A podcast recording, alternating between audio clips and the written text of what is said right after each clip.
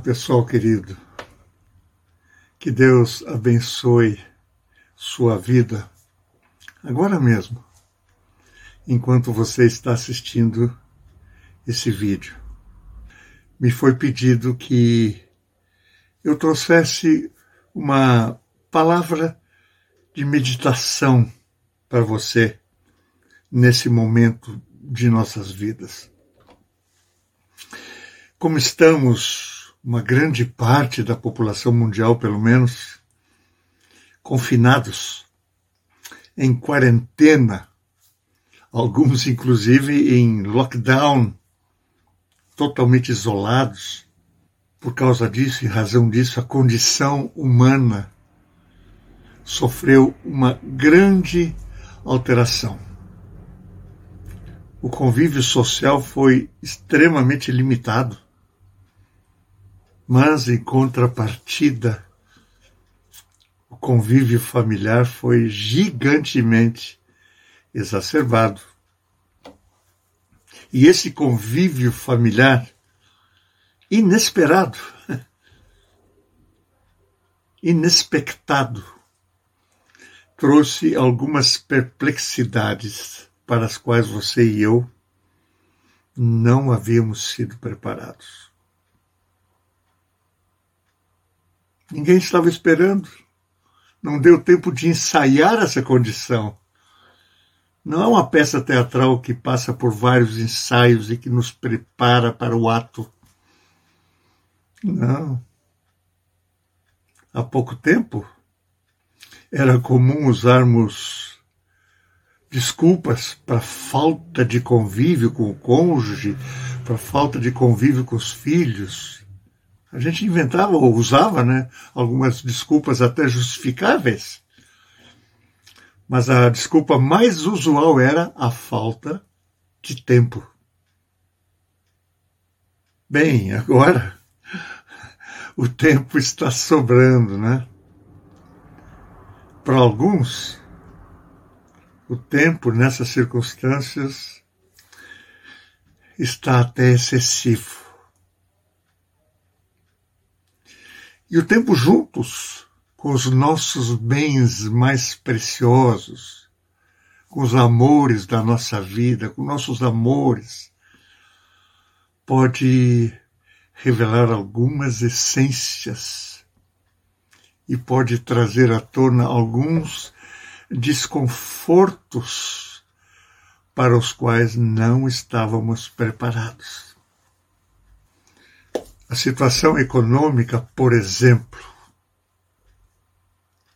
para muitas famílias constitui num grande desafio e promove mudanças, mudança nos sentimentos, mudanças nos comportamentos.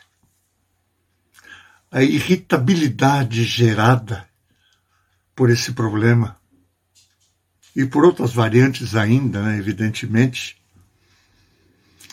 pode alterar bastante o nosso estado emocional. E certamente nossa maneira de falar, as nossas palavras, são um grande reflexo disso tudo. E é bem nessas condições tão adversas que precisamos, ainda e sempre mais, ficar em sintonia com Deus.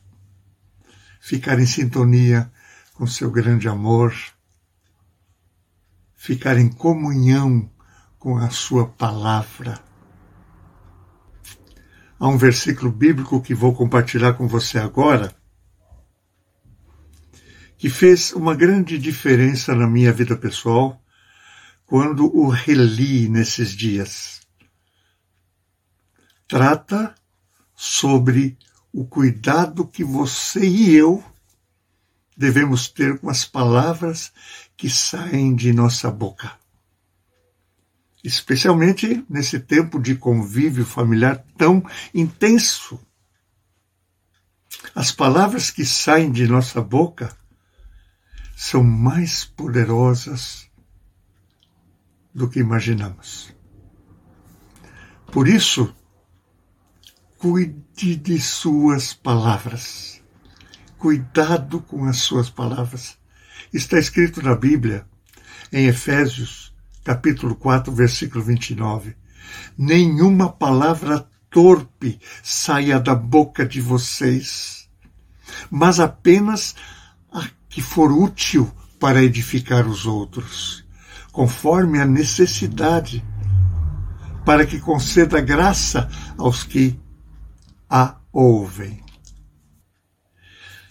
Se a edificação não for o objetivo de Sua palavra, o silêncio seria uma sábia e excelente opção. Se a edificação não for o objetivo, o silêncio seria uma sábia e excelente opção. Se Deus permitir, nos encontramos no Congresso Hagai 2021. Deus abençoe a sua vida.